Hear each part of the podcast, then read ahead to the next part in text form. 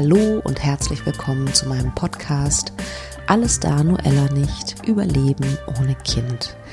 Schön, dass du wieder zuhörst. Ich hoffe, es geht dir gut und immer besser.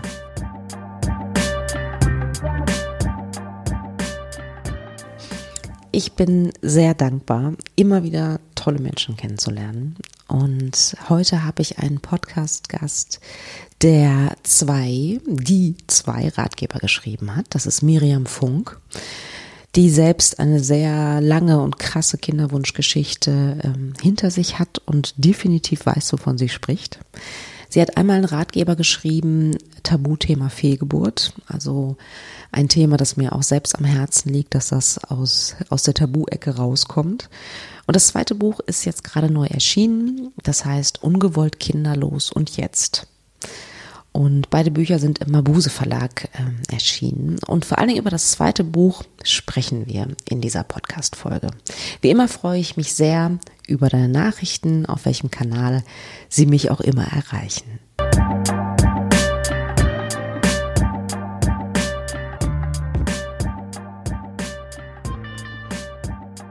Okay, ich habe heute Miriam Funk zu Gast. Ähm, ich freue mich total, dass sie hier ist. Sie ist nämlich Autorin von dem Buch Ungewollt kinderlos und jetzt. Das ist ein Ratgeber. Und darüber erzählt sie uns heute in dieser Podcast-Folge und natürlich auch von ihrer persönlichen Geschichte. Herzlich willkommen. Dankeschön. Ja, äh, Miriam, magst du erstmal erzählen, wer, wer bist denn du? Ähm, was machst du so? Außer Bücher schreiben. Ja, Außer Bücher schreiben schreibe ich auch viele andere Sachen. Ich bin ähm, Medizinjournalistin, Online-Redakteurin, arbeite auch als wissenschaftliche Lektorin und bin Diplom-Übersetzerin.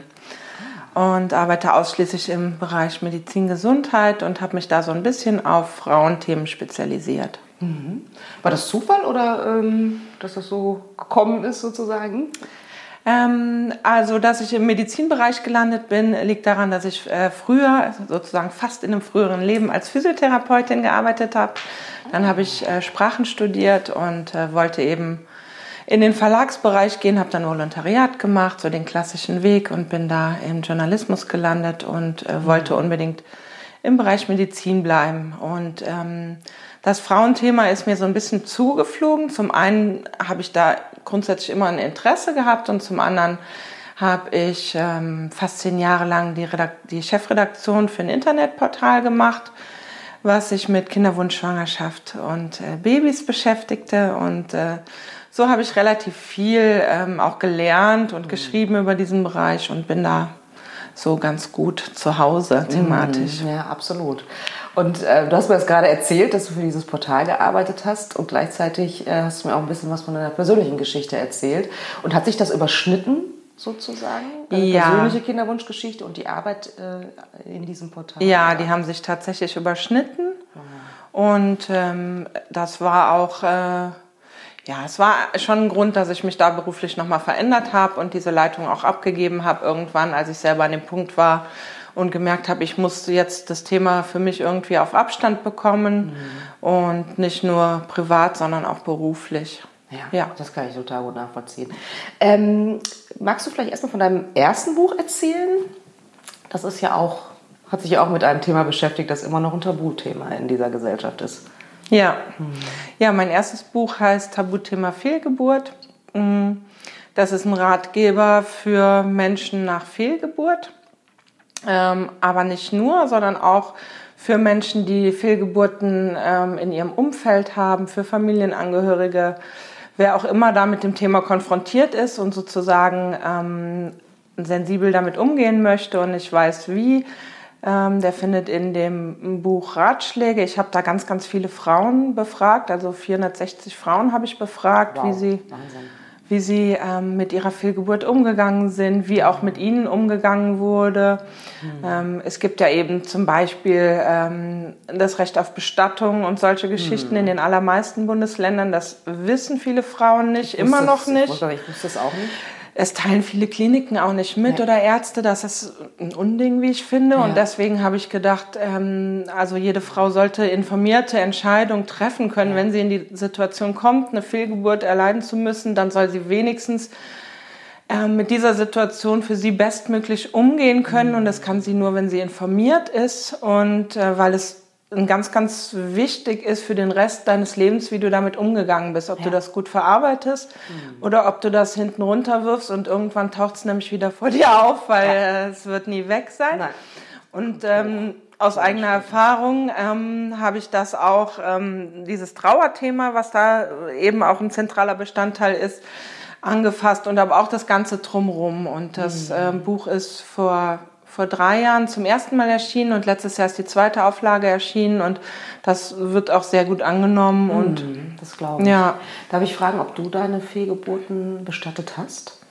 Ähm, ich habe das erste Kind wurde bestattet und mhm. äh, danach nicht mehr. Okay. Ja. Mhm. Okay, das ist äh, sozusagen, äh, du hast so ein bisschen erzählt, das erste Buch ähm, baut so ein bisschen auf dem zweiten dann auf. Oder, oder wie würdest du es beschreiben? Das zweite Buch auf dem ersten. Ja, ja, natürlich. ja, komisch, genau. letztendlich ja, ja. weil ähm, zum einen ähm, ist ja natürlich so, dass äh, nicht alle, die Fehlgeburten erlitten haben, kinderlos bleiben, aber doch mhm. ähm, gibt es einige, also wie mir inzwischen klar ist, das wusste ich auch lange nicht. Ich dachte immer, ich bin die Einzige. Aber es gibt ja ganz, ganz viele Frauen, die dann doch kinderlos bleiben. Und ähm, ja, deswegen baut es schon darauf auf, aber es ist sozusagen auch für alle Menschen geeignet, die kinderlos sind. Also sprich auch ich habe eine Freundin, die findet keinen Partner und ist ganz mhm. verzweifelt, weil sie deswegen kein Kind ja. bekommen kann, weil sie nicht alleine ein Kind bekommen möchte und solche Geschichten. Also das Buch ist für ganz, ganz viele und nicht nur für Frauen, die vorher auch Fehlgeburten hatten. Mhm. Und auch für Angehörige, ne? Auch für Angehörige, mhm. ja. Also das ist mir irgendwie immer ein Anliegen bei, bei beiden Büchern bisher, mhm. dass Menschen, die da einfach mit konfrontiert sind, auch so ein bisschen Hilfestellung bekommen, weil mhm ich glaube, da herrscht viel Hilflosigkeit im Umgang mit dem Thema. Was sage ich? Was, was ist hilfreich? Was ist vielleicht nicht hilfreich? Ähm, und viele Menschen sind da unsicher und es wird auch aus Unsicherheit viel Quatsch erzählt einfach und haben mhm. viele dumme Sprüche oh ja. an die, um die Ohren geworfen. Ja. Und ich, da habe ich gedacht, das ist doch ganz gut, wenn man denen auch eine Hilfestellung mitgibt. Und auch ja. da habe ich viel positive Resonanz bekommen, dass mhm. es tatsächlich auch ganz gut ist, diese Unsicherheit, was an der Hand zu haben, wie ich mich da verhalten kann. Ja, total. Wie war das bei deinem Umfeld oder in deinem Umfeld? Was hast du so für Erfahrungen gemacht? Meinst du jetzt in Bezug auf die Kinderlosigkeit? Ja, oder? und auch auf deine Fehlgeburten. Ja, also bei den Fehlgeburten habe ich nicht viel ähm, Negatives im Umfeld erfahren, muss ich sagen. Ich hatte da ein gutes Umfeld und ähm, habe da wenig für mich verletzende Sprüche gehört. Vielleicht habe ich aber auch ein ganz gutes Schutzschild und mhm. kann den Menschen das ganz gut verzeihen, weil ich denke, sie agieren aus der Hilflosigkeit, sie meinen es nicht so. Ähm, wenn, du, wenn du ein Kind verlierst und dir sagt jemand, ja, wer weiß, wofür es gut war. Mhm dann tut dir das weh. Derjenige meint es aber nicht so. Und ich finde, wenn man sich das vor Augen hält, dann, also für mich war es dann relativ gut zu ertragen, muss ich ja. sagen, weil ich weiß, eigentlich wollte er was Nettes sagen, aber mhm. es war halt blöd, aber gut. Mhm. Aber ähm, bei der Kinderlosigkeit, da ist natürlich nochmal anders. Da sagen dir dann ganz viele Menschen, wie froh du doch sein kannst, dass du kein Kind hast und du hast ja so gut und mhm. das ist doch auch toll und ja, das ist halt auch, für mich ist es übergriffig, weil die sprechen aus ihrer Perspektive, aber ja. gehen nicht empathisch auf meine Situation ein, weil mir ginge es ja nicht schlecht. Ähm, wäre es kein Problem für mich. Also ja. äh, ist das nicht hilfreich. Ja. Ne? Hilfreich wäre zu sagen, wie fühlst du dich denn? Wie geht's dir damit? Mhm. Was können wir tun? Kann ich dir irgendwie helfen? und nicht mir zu sagen, wie ich mich fühlen sollte. Ja, ja, absolut, kann ich total, kann ich total nachvollziehen. Wie, wie reagierst du auf die Frage, also auf die unmögliche Frage? Ähm, hast du Kinder oder beziehungsweise sogar auf die noch übergriffigere Frage, warum hast du keine Kinder? Hast du da so, so eine Standardantwort oder wie löst du das für dich? Also, wenn mich jemand fragt, ob ich Kinder habe, sage ich nein. Mhm. Und offensichtlich sage ich es relativ bestimmt, weil da fragt eigentlich nie jemand nach. Mhm. Ähm, ich habe mich damit aber auch sehr lange sehr schwer getan. Mhm. Ich habe früher immer gesagt, leider nein. Mhm. Mm, das ähm, zieht aber eigentlich unweigerlich Fragen nach sich. Ja. Und ich, also ich für mich habe herausgefunden, die Art, wie ich auf diese Frage antworte, zeigt auch, in welchem Stadium Ja. des Prozesses ich bin. Ja. Ähm, weil wenn ich selber noch sehr verletzlich bin und mich diese Frage schon verletzt, dann ähm, macht das immer auch was mit dem Gegenüber. Mm, Wenn mich jemand fragen würde, warum ich keine Kinder habe, was ich kann mich da nicht dran erinnern, dass mir das schon mal passiert ist. Ähm, ich überlege gerade, nee, wirklich. Also ich glaube, ähm, wenn jemand nachfragt, dann sage ich, ähm, das hat nicht geklappt oder hat nicht sein sollen. Ähm, wenn mir Leute übergriffig begegnen, dann kann ich auch sehr böse werden. Dann sage ich eigentlich als Antwort, ich habe keine lebenden Kinder. Und dann ist das Gespräch Oh ja. auch schnell Oh ja. beendet. Ja. Ja, weil ich finde es übergriffig und dann kann ich auch übergriffig antworten. so, Ja. Ja. es Ja. ist ein bisschen aggressiv, ich weiß, und ich mache das auch selten inzwischen, aber ich finde es Ja. einfach Manche Leute brauchen das offensichtlich, Ja. also um ihnen einfach auch einen Spiegel vorzuhalten. Das ist halt auch eine extrem ähm, intime Frage. Ja. Ist einfach, ne? Ja. Ja. Ähm, und nochmal auf dein Buch zurückzukommen, die, die Grundlage ist ja sozusagen auch wieder eine Umfrage, wie bei deinem ersten, wie bei deinem ersten Buch. Ja. Ne? Du hast, glaube ich, 75 Ja. Menschen befragt Genau. zum Thema, also wie sie damit umgehen, ne? Mit der Kinderlosigkeit. Ähm, genau, wie sie damit umgehen, wie lange sie es versucht haben, ob sie die Gründe kannten, ähm, ob sie die Hoffnung aufgegeben haben, wie sich ihr Umfeld verändert hat, wie Familie, Freunde reagiert haben, was sie sich gewünscht hätten. Ja. Spannend. Und ähm, irgendwas, äh, was dich sehr überrascht hat oder besonders überrascht hat oder mitgenommen hat oder, oder irgend, also irgendwas? Ja, also eigentlich haben mich zwei Dinge überrascht. Das, der erste Punkt war, wie viele Menschen das wirklich lange, lange versuchen, ein Kind zu bekommen und schlussendlich kinderlos bleiben. Wirklich vehement überrascht hat mich, wie wenig ähm, Frauen loslassen können offensichtlich und wie lange Hoffnung in wirklich absurden Situationen bestehen bleibt. Das hat mich sehr, sehr überrascht und auch ein bisschen schockiert, weil ich zu dem Zeitpunkt selber noch nicht ganz abgeschlossen hatte. Und es war so, ähm, dass fast alle Frauen angegeben haben, dass sie so eine Resthoffnung haben, obwohl sie, sage ich mal, durch die Wechseljahre schon durch waren und solche Geschichten. Also so wirklich Ja. so okay an so einem Punkt war. Genau, und äh, ich habe auch mit einer Freundin telefoniert, die ist 54, die wartet immer noch auf ein zweites Kind zwar, die hat ein Kind, aber wo ich auch so denke, okay, das ähm, fand ich krass, dass die Hoffnung so gar nicht stirbt. Ja, ja. Sehr interessant, wow. Ähm, aber würdest du denn empfehlen, irgendwann den Punkt zu finden, loszulassen? Ich weiß nicht, ob ich die, die Richtige bin, Empfehlungen auszusprechen für andere Menschen. Jeder Mensch ist anders und jeder muss seinen Weg finden.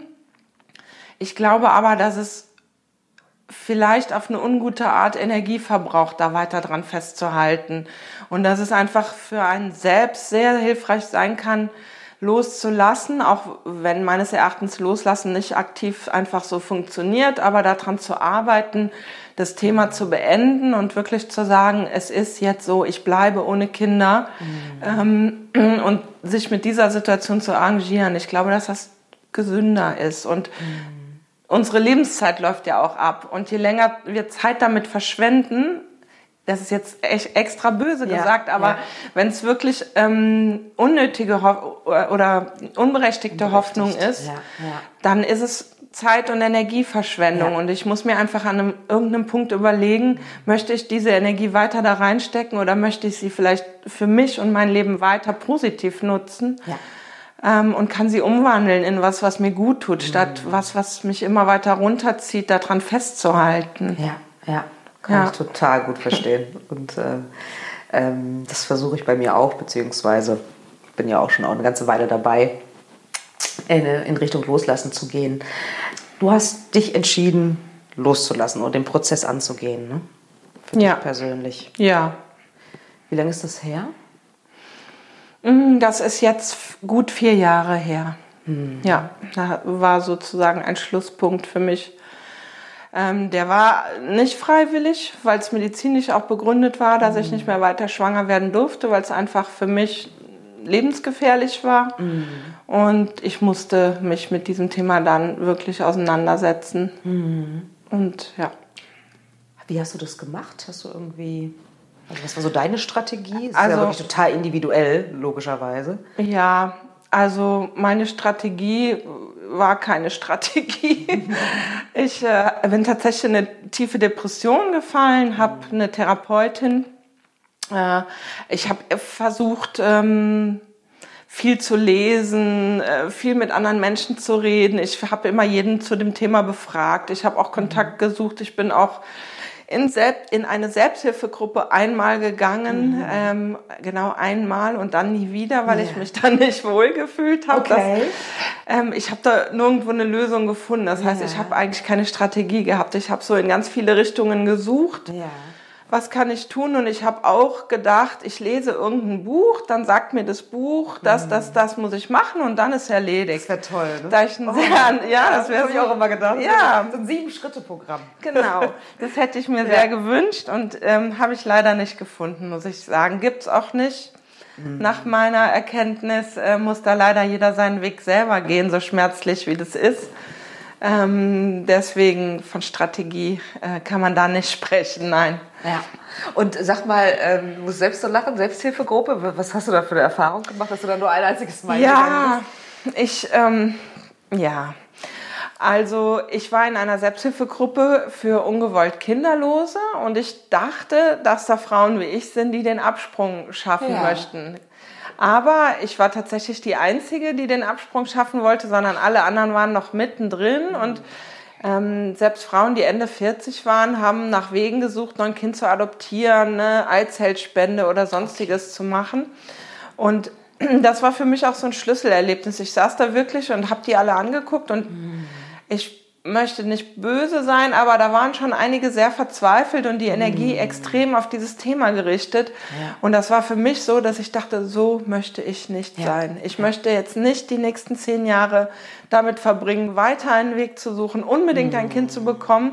Offensichtlich gibt's Gründe, warum das Schicksal sagt, ich bekomme kein Kind. Ja. Dann möchte ich einen Weg da rausfinden, aber nicht ähm, immer weiter gegen die Wand laufen. Ja. Und deswegen habe ich gesagt, das ist nicht meine Gruppe. Ich fühle mich da fehl am Platz und ich, mir hilft es auch nichts. Also mir hilft es mit Menschen, die wirklich dieselbe Situation haben, aber mir haben lange genug Menschen erzählt, welche Möglichkeiten es alle gibt und was ich Total. alles noch versuchen könnte. Ja. Da war ich schon darüber hinaus. Das wollte ich alles nicht mehr. Ja. Gut, aber ich meine, war trotzdem gut, dass du da warst, ne? Also um zu sehen, Ja. dass das nicht deine Gruppe ist. Ich glaube aber schon auch, dass es andere Gruppen gibt, ne? Also du hast da Bestimmt. auch eine extreme Erfahrung gemacht, Ja. würde ich sagen. Ne? Wahnsinn. Total ähm, interessant. Wolltest du noch was sagen? Ja, so ein bisschen ähm, ist nämlich diese Gruppe auch mit so ein ausschlaggegeben, äh, ausschlaggebender Punkt gewesen, warum ich äh, zu dem Buch Ungewollt kinderlos kam, weil ich wirklich auch gesehen habe, viele Frauen und auch manche Männer ähm, sicherlich halten daran fest. Und eigentlich ist es schade, da so zuzugucken, wie sie ihre Energie verschwenden, statt sich äh, zu sagen und also in der Akzeptanz zu üben und zu sagen, das ist jetzt offensichtlich so, ich muss den Weg ändern oder ich muss die Richtung ändern, Ja. irgendwas stimmt hier nicht. Ja. Und ähm, das war wirklich sowas, dass ich das ganz oft gesehen habe, dass, dass Frauen daran so, also ich sage jetzt Frauen, weil ich es von Männern einfach nicht weiß. Ähm, da habe hab ich auch mit wenigen gesprochen, aber viele Frauen halten wirklich extrem am Thema fest. Ja. Und das ist so schade um die Frauen und Ja, ihre, ja. ihre Lebenszeit und ihre Total. Energie und, Ja. und sie haben so viel Power und stecken die da rein, statt in was wirklich Produktives. Ja, ja. Ja. Also so, so irgendwie, ne, die verstricken sich so da drin. Ne? Also Ja. Es ist, geht nur noch dieses, dieses Thema im Kopf. Ne? Ja. Ähm, und da ähm, gibt es natürlich eine ganze Reihe von Dingen, die man machen kann. Das ist ja auch total individuell, aber ähm, ich weiß nicht, wie du das siehst, aber ich würde halt immer empfehlen, sich auch Hilfe zu suchen. Also Ja. egal, ob es ein Therapeut ist, ein Coach ist oder äh, die Caritas, die dazu berät oder irgendeine andere Organisation. Ne? Ähm, Absolut. Wobei ich da auch sagen muss, es gibt ja diese äh, von BKIT, diese Kinderwunschberaterin, da Ja, gibt es genau. Beratungsstellen, Ja. da war ich auch bei einer, ich weiß es nicht, nach meiner fünften Fehlgeburt oder so. Ja. Und ähm, die hat mich ermutigt, weiterzumachen, unbedingt weiterzumachen. Irgendwann klappt es auch bei mir. Das fand ich wenig hilfreich, muss ich wow, sagen. Also ja. ich habe mir auch da fast übergriffig, muss eigentlich ich gestehen, ja. Die ne? hat sogar geweint und hat auch gesagt, ich soll sie noch mal in zwei Jahren anrufen und ihr erzählen, wie meine Geschichte weiterging. Oh wow, okay. Habe ich nicht gemacht. Mhm. Schöne Grüße hier. Ja, okay. Oder da hat sie keine Distanz geschafft, nee, sozusagen gar nicht. geschaffen. Ne? Ja. Wow, okay, interessant. Ja habe ich auch, auch noch nie gehört. Ähm, was ich so toll an deinem Buch finde, ist, dass du wirklich ähm, ganz viele Themen aufgreifst, die äh, uns Kinderlose beschäftigen. Mhm. Ähm, zum Beispiel das Thema Kinderlosigkeit und Schuld. Ähm, ich darf einmal zitieren. Ähm, ja, der Satz ist irgendwie so hängen geblieben bei mir. Ähm, somit existiert das Problem der ungewollten Kinderlosigkeit in der Wahrnehmung vieler Menschen gar nicht oder ist ein Stück weit selbst verschuldet ich habe auch so, so ein bisschen in die Richtung mal so einen Kommentar erlebt. Also magst du den Satz erläutern? Weil ich finde das einen ganz wichtigen. Ja, also ich denke, viele Menschen, die mit dem Thema der ungewollten Kinderlosigkeit nicht selber konfrontiert sind, die ähm, denken tatsächlich, ja, wenn es nicht klappt, dann gehe ich einfach in eine Kinderwunschklinik und dann machen die mir schon ein Kind. Das ist Quatsch. so, an alle, leider ist das Quatsch. Ja. Ähm, genauso viel ja. Quatsch ist es, dann kannst du doch ein Kind adoptieren ja. oder andere schlaue Vorschläge. Und ich, ich glaube, viele denken, weil wir haben diese vielen reproduktionsmedizinischen Kliniken, dass keiner kinderlos bleiben muss. Man muss sich da nur ja. genug drum kümmern. Und mhm. wir leben nun mal auch in einer Leistungsgesellschaft, wo mhm. es auch so ist, das ist Leistung. Da musst du dich anstrengen. Da ja. musst du eben noch das machen. Ja. Ich habe nach vielen Jahren das einfach selber auch so erlebt, dass ich ähm, dass ich dachte, ich muss das noch versuchen und das mhm. muss ich auch noch mhm. versuchen, weil diese Möglichkeiten gibt's ja alle. Und sonst ja. in, in, zehn Jahren sitze ich da und frage mich, hätte ich das mhm. gemacht, was mhm. wäre gewesen? Ja. Und diese Vielzahl der Möglichkeiten macht Betroffene aber auch verrückt, glaube ich, und macht es schwer, den, den Abschluss zu finden, weil es ja. gibt ja immer noch eine Möglichkeit und noch. Und wo ist meine Grenze? Möchte ich... Ähm, Auslandsadoption, weil Inlandsadoption sowieso quasi aussichtslos ist mhm. oder sehr geringe Chancen. Möchte ich Eizellspende, möchte ich Samenspende? Das sind alles so Sachen, die muss ja jeder für sich entscheiden. Und ja. da kann ich nicht jemandem sagen, ja, aber du könntest das ja noch versuchen. Was mhm. willst du denn? Mhm. Und so kommt das aber oft rüber, wenn man es liest, finde ich. Dass ja. Es muss niemand heute kinderlos bleiben. Es gibt für jeden was. Das ist ja. Quatsch. Ja. Also äh, gerade was du gesagt hast, äh, da ist mir eine äh, Szene eingefallen. Meine Tante, mein Papa kommt aus Ghana. Meine ghanaische Tante, die ich sehr, sehr mag, die Schwester von meinem Papa, die hatte ich mehrere Jahre nicht gesehen. Und dann war ich mal wieder da und ähm, da war das Thema auch noch sehr frisch und sehr unter der Oberfläche bei mir. Und irgendwann saßen wir da zu zweit und habe ich ihr das erzählt. Und die kommt, ähm, also die ist schon auch eine gebildete Frau, aber die wohnt wirklich in so einem ganz kleinen Dorf. Und der erste Satz von ihr war, dann geh doch in die Kinderwunschklinik. Und ich war so völlig schockiert. Äh, ich saß irgendwo in Afrika äh, ja. gefühlt und sie erzählt irgendwas von Kinderwunschklinik. Ja. Und ich dachte so, okay, das ist scheint so auch hier schon die Normalität zu sein oder wie? Ne? Also mhm. da war ich tatsächlich echt auch geschockt und konnte sie auch noch angucken und dachte so, okay, ich, ich hake das Thema jetzt ab. Da möchte ich eigentlich jetzt nicht weiter einsteigen. Ja. Ne? Aber es war irgendwie, naja da dockt eigentlich auch das nächste Thema an, Kinderwunschkliniken, ne? die ja nur theoretisch die Chancen erhöhen. Ähm, ich finde es ein bisschen, es ist gut, dass es sie gibt, ohne Frage. Ja, es muss ja jeder auch für sich selbst entscheiden, wie weit er geht. Ähm, was ich manchmal ein bisschen problematisch finde, ist, dass sie sehr viel versprechen.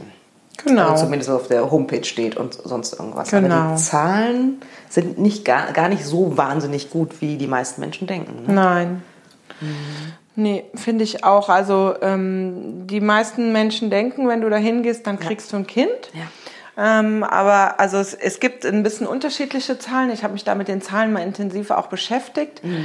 ähm, weil ich aus meiner beruflichen Tätigkeit eben Stimmt. auch weiß, Klar. wie vehement diese Kliniken werben. Ja. Ähm, und es gibt aber auch, also man kann natürlich Zahlen auch recherchieren. Äh, mhm. Äh, mit Baby-Take-Home-Raten und sowas. Das heißt ja wirklich, dass ein Kind geboren wurde und nicht nur, dass eine Schwangerschaft eingetreten ist, weil auch da gibt es viele Fehlgeburten, auch Eileiterschwangerschaften. Ähm, also man hat, man sagt normalerweise so zwischen 20 und 30 Prozent ist in einem natürlichen Zyklus die Chance, schwanger zu werden.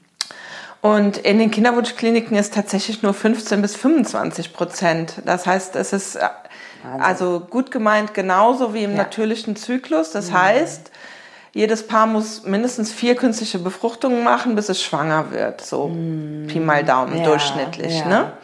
Ähm, manche machen zehn und gehen ohne Kind nach Hause. Manche machen natürlich auch nur eine und sind schwanger und bekommen ein lebendes, gesundes Kind. Ja.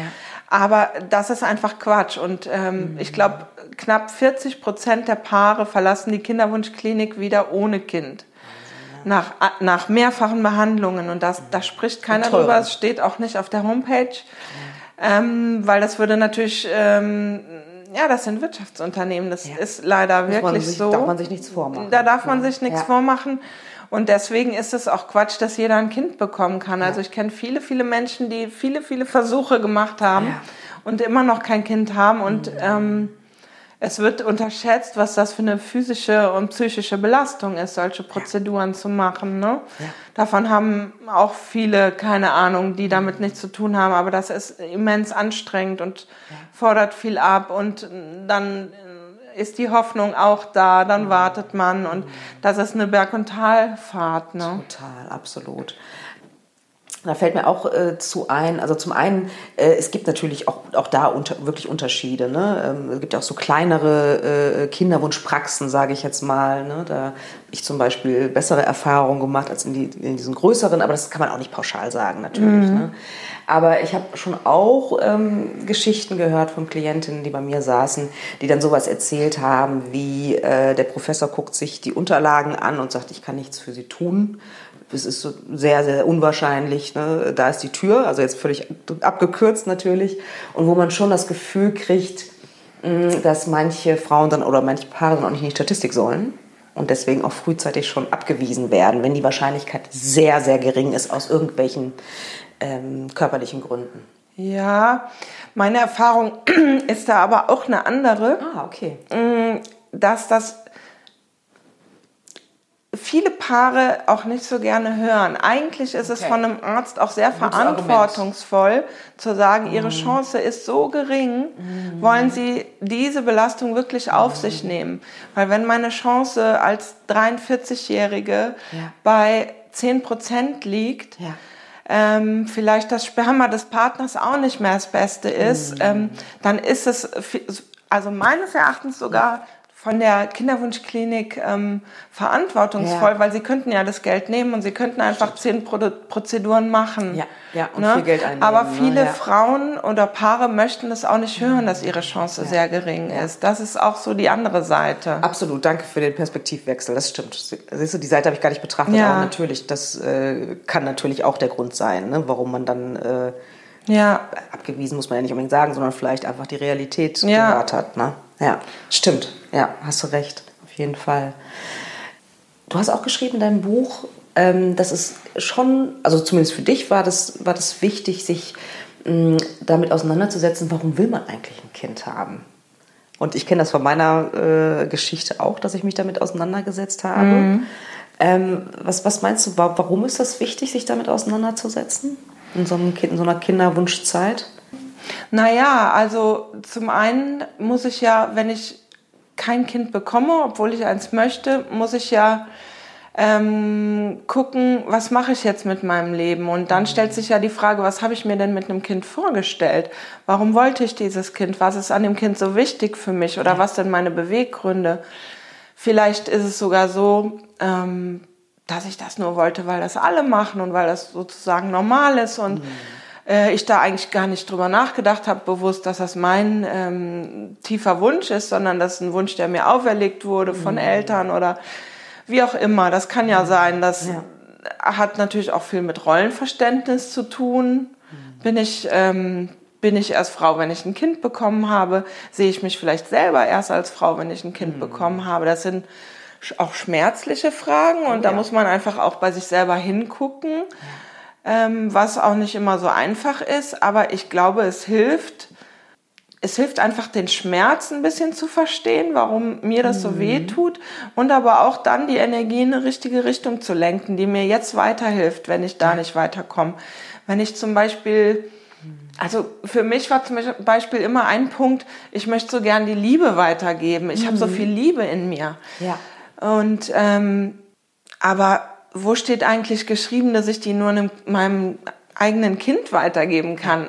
Und ich habe irgendwie gelernt oder sehen können irgendwann, ich kann diese Liebe auf ganz viele Arten überall im Leben weitertragen ja. und dafür brauche ich gar kein eigenes Kind. Mhm. Ne? Und ich glaube, deswegen ist es schon wichtig, so die Motive zu erkennen, um sich ja. dann auch aus diesem Schmerz und Situation befreien zu können und die vielleicht sogar als, als Antrieb zu nehmen, weiterzumachen. Ja, ja. Und es ist auch einfach gut, um sich halt auch selbst besser kennenzulernen. Auf ne? jeden Fall. Was steckt eigentlich dahinter, ja. hinter meinen Glaubenssätzen, die, die ich mir so im Laufe ja. meines Lebens angeeignet absolut. habe. Ne? Ja.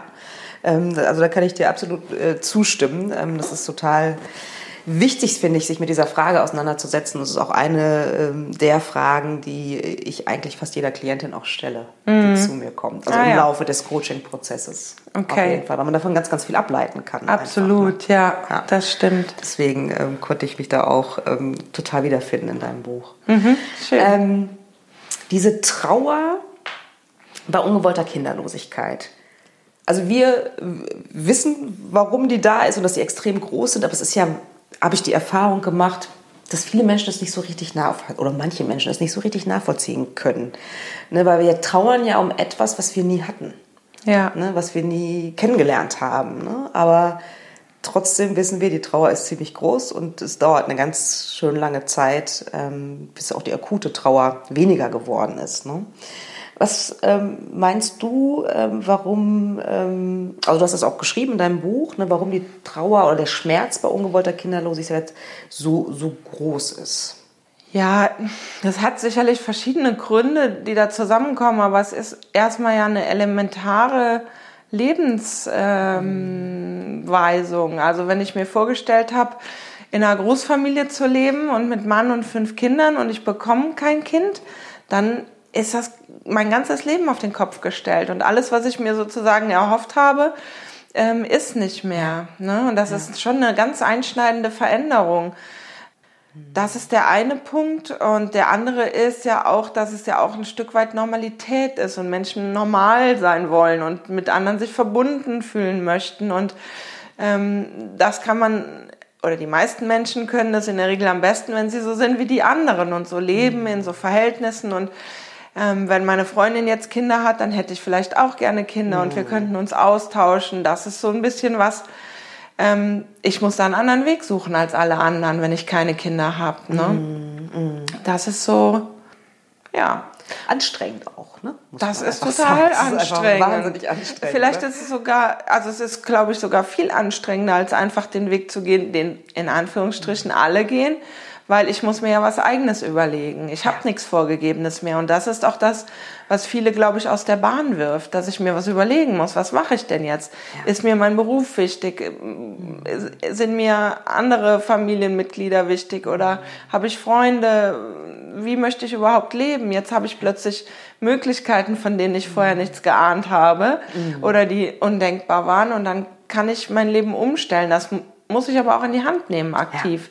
Es ja. läuft dann nicht einfach so. Da muss ich mir was überlegen. Und das ist eben so elementar. Und die, ja, die, also ich fand selber schwer zu verstehen. Also es war für mich auch einer der Knackpunkte, dass da Trauer ist. Weil ich dachte, mhm. das ist ja Quatsch. Kriege ich mhm. eben kein Kind und mhm. mir doch egal. Ja, war ja. mir gar nicht so egal, wie ich mhm. dachte. Ja, ja. Ich auch. Das musste ich aber auch erst lernen, ja. zu akzeptieren. Mhm. Weil es ist eine Trauer. Und hast du Vielleicht Empfehlungen, ähm, also es können ja immer nur Empfehlungen sein, ne? also es ist ja wirklich, äh, muss ja jeder für sich selbst entscheiden, aber wie Betroffene ihre Trauer auch ausleben können. Also aus meiner Praxiserfahrung äh, merke ich halt, dass es vielen Menschen sehr schwer fällt, diese ja. Trauer auszuleben, weil die ja auch so, also unsichtbar ist im Sinne von, ne? also wenn man jetzt jemanden verliert, wie Großeltern oder einen Partner oder so, da können alle nachvollziehen, dieser Mensch war da, mit dem hat man gelebt, mhm. an den hat man Erinnerungen dann, können, dann ist das so, selbst, so gesellschaftlich akzeptiert, dass man trauern darf. Auch nur eine Ja. gewisse Zeit, aber man darf es. Ja? Ja. Und ich finde, bei der Kinderlosigkeit, das ist ja sowas, ja, wie gesagt, Unsichtbares. Ne? Das stimmt. Mm, Das stimmt. Man muss natürlich da für sich selber sich das erstmal erlauben zu trauern, glaube ich. Also, ob die anderen einem das erlauben, ist ja auch egal. Ähm, ich selber muss mir den Raum für die Trauer einräumen und mir vielleicht eine gewisse Zeit nehmen oder geben und sagen, das ist jetzt so und das, ich sag mal, die nächsten drei Monate als Beispiel, es kann auch viel länger oder viel kürzer sein, Ja. das ist so individuell, wie die Menschen sind, Ja. ähm, nehme ich mir diese Zeit und spüre diesen Schmerz und mache vielleicht Rituale. Menschen, vielen Menschen helfen Rituale, damit umzugehen. Ich kann als Beispiel einen Brief an das nie geborene Kind schreiben oder ich kann, wenn ich viele Behandlungen hatte oder auch mal schwanger war, diese ganzen Dinge wie einen positiven Schwangerschaftstest und äh, Zykluskalender und was man da alles so ansammelt im Laufe der Jahre, ähm, kann ich in eine Kiste ganz bewusst packen und diese Kiste sozusagen zumachen und wirklich auch zumachen und dann sagen, die ist jetzt und die kann ich betrauern und auch traurig sein, dass ich Ja. diese Kiste zumache. Und die kann ich auch immer mal wiederholen und reingucken, weil Trauer ist ja auch ein lebenslanger Begleiter. Das ist ja auch so, wenn wir Menschen verlieren. Ähm, aber ich kann es dann besser steuern und kann da ein bisschen sagen, so jetzt habe ich genug aber ein anderes Mal, einen Tag wache ich vielleicht auf und denke, mm, Ja. das ist doch alles blöd und es tut mir heute wieder so weh und dann kann ich diese Kiste auch in die Hand nehmen und es nochmal angucken und auch ganz bewusst gedanklich in diese Zeit eintauchen und nochmal diesen Schmerz fühlen, danach aber eben auch wieder loslassen und die Kiste wieder wegpacken. Ja. Ne? Total interessant. Also ich habe so eine Kiste nicht. Hast du so eine Kiste?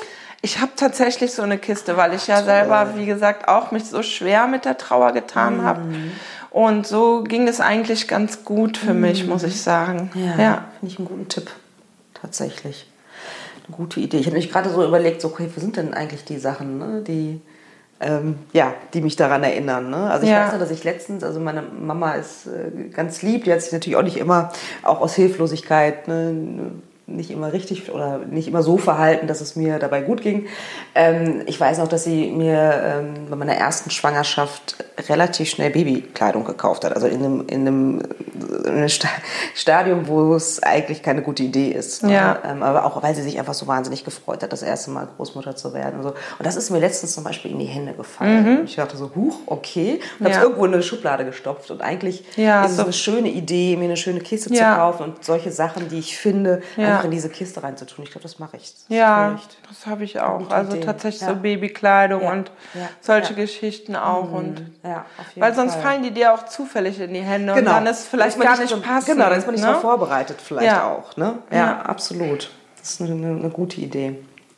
Ähm, was ich auch ähm, interessant fand, dass du ähm, ein Kapitel hattest, Männer und ungewollte Kinderlosigkeit, was man eigentlich fast gar nicht in der Literatur findet. Ja. Ähm, und ähm, die auch meistens auch nochmal anders trauern und so weiter und nochmal, ne, da, da ganz anders mit umgehen.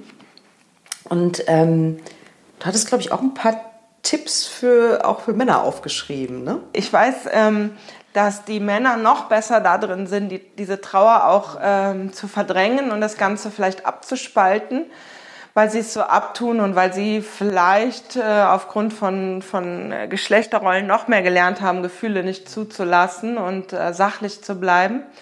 Aber ähm, es ist auch für Männer, also für jeden Menschen ist es einfach wichtig, diese Trauer zuzulassen und ähm, traurig sein zu dürfen und diese Gefühle auch zu spüren oder auch darüber zu reden.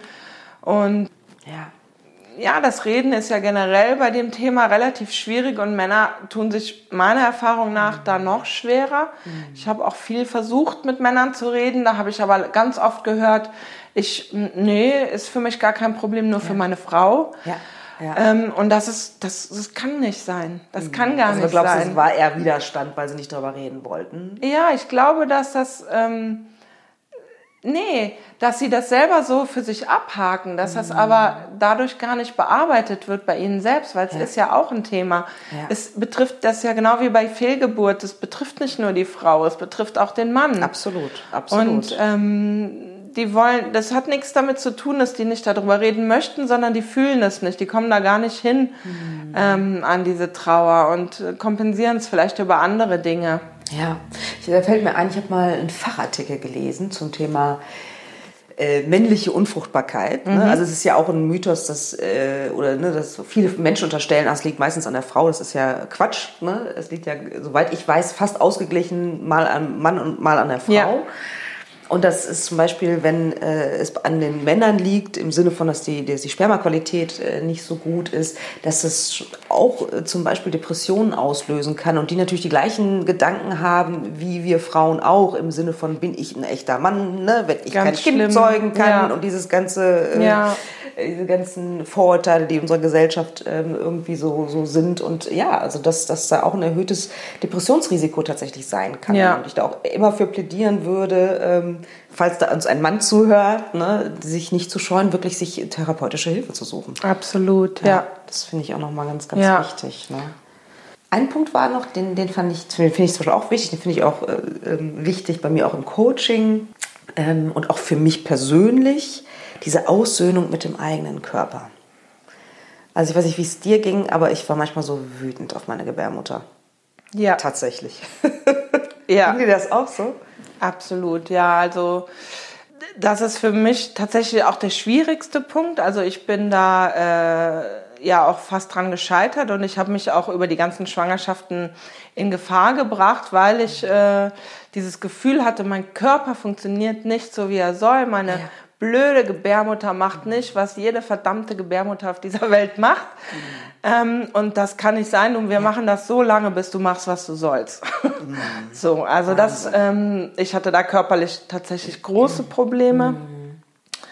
Und ähm, ja, sonst wäre ich sicher auch nicht unbedingt in der Depression so gelandet, aber mhm. es hat auch viel mit Prägung und so weiter Klar. zu tun. Absolut. Ähm, und es war für, für mich wirklich auch sehr wichtig, diese Aussöhnung mit dem Körper. Das ist, glaube ich, ähm, ich, ich kann es immer schwer beurteilen, aber was, was ich höre von anderen Frauen, ist es, glaube ich, für fast jede Frau wichtig, weil jede, mhm. jede Frau und jeder Mann und jeder Mensch ähm, fühlt sich unzureichend, wenn er das nicht schafft, sozusagen, was die anderen alle haben, ne? Mhm. Und dass der Körper das nicht macht und dass er nicht ja. so funktioniert, wie er soll. Und mhm. wir alle haben da wahrscheinlich vorher nie drüber nachgedacht, dass das nie so sein könnte. Mhm. Aber und dann funktioniert er plötzlich nicht, wo er doch sonst immer so ja. gut funktioniert. Ja. Und das ist eigentlich die logische Folge, dass man sich da auch aussöhnen muss und den mhm. Körper, dem Körper eigentlich auch ein Stück weit neu annähern muss und den wieder mhm auch ein bisschen in den Arm nehmen muss und ja. sagen muss, hey, du machst so viel. Ja. Ähm, ich wertschätze dich nochmal. Ich mhm. ähm, sehe mal, was du alles machst. Und ja. nur weil jetzt eine Sache nicht klappt, da so schlecht mit sich umzugehen, ist auch nicht gut. Mhm. Ja, absolut. Kann ich auch nur bestätigen. Und sag mal so, wenn ich dich das fragen darf, ist eine sehr persönliche Frage, aber hast du deinen dein Frieden gemacht? Also kann ich das auch so formulieren? Also hast du deinen Frieden gemacht, dass du kinderlos geblieben bist?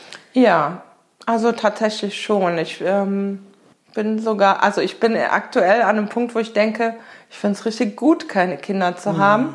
Es äh, hört sich für mich selber immer noch fremd an, weil ja. ich das niemals für möglich gehalten hätte. Ja. In der tiefen Depression, dass ich mhm. sowas mal sage, aber es ist so, dass ich denke, es ist gut so, wie es ist. Es ist es hat seinen Sinn. Äh, ich habe meine Energien neu umleiten können.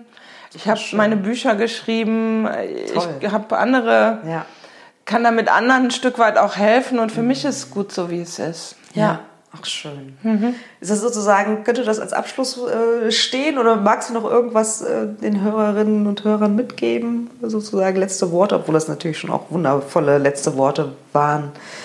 Ach, ich finde es einfach wichtig, zu wissen, das ist was, was mir selber so gefehlt hat. Es ist wirklich niemand alleine mhm. mit dem Thema. Es gibt so viele und ich selber habe es so erlebt, wenn ihr euch öffnet, dann öffnet sich alles. Dann öffnen sich die anderen. Schön, schön. Und deswegen würde ich jedem empfehlen, öffnet euch. Bleibt mit diesem Schmerz nicht alleine, sondern geht raus und sagt, scheiße, ich habe den Schmerz. Ja. Ich brauche jemand, der mit mir redet. Und es ja. findet sich hundertprozentig jemand, der mhm. da adäquat drauf eingehen kann und ein Gesprächspartner sein kann. Ja.